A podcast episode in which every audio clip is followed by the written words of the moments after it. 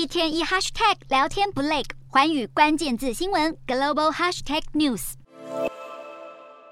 面对中国持续扩大军事实力，美国国防部二十九日发表中国军力报告，警告中国正在积极发展核武。目前中共拥有超过四百枚核弹。若按照现在的速度持续扩张下去，到了二零三五年，中国将会握有一千五百枚核弹。根据统计，现在全球共有一万三千多枚核弹，其中有九成都在俄罗斯和美国手中。报告指出，中国目前拥有全世界最大的海军阵容，以及全球第三大的空军部队，包含三百四十艘军舰和潜艇，以及两千八百多架军机。最终的目标是要在二零四九年打造世界级的军队。为了扩大核武，中国也积极增设陆海空的发射平台，就是要让国内的核武能力变得更加多元与现代化。除了中国的军事肌肉以外，报告中也有不少篇幅谈到台海局势。指出，中共不止在军事领域进行胁迫，还试图透过经济和外交手段打压台湾。去年，中国抢先台湾一步，申请加入跨太平洋伙伴全面进步协定 （CPTPP），就是一个鲜明的例子。报告表示，中共明知自己要遵循 CPTPP 的规范有难度，但是仍提出申请，显示共产党的目的就是要孤立台湾的经济连结，限制 CPTPP 的自主能力。对于中共是否真的会入侵台湾，报告指出，若中共在2027年达成军力整合的目标，将大幅提升统一台湾的能力。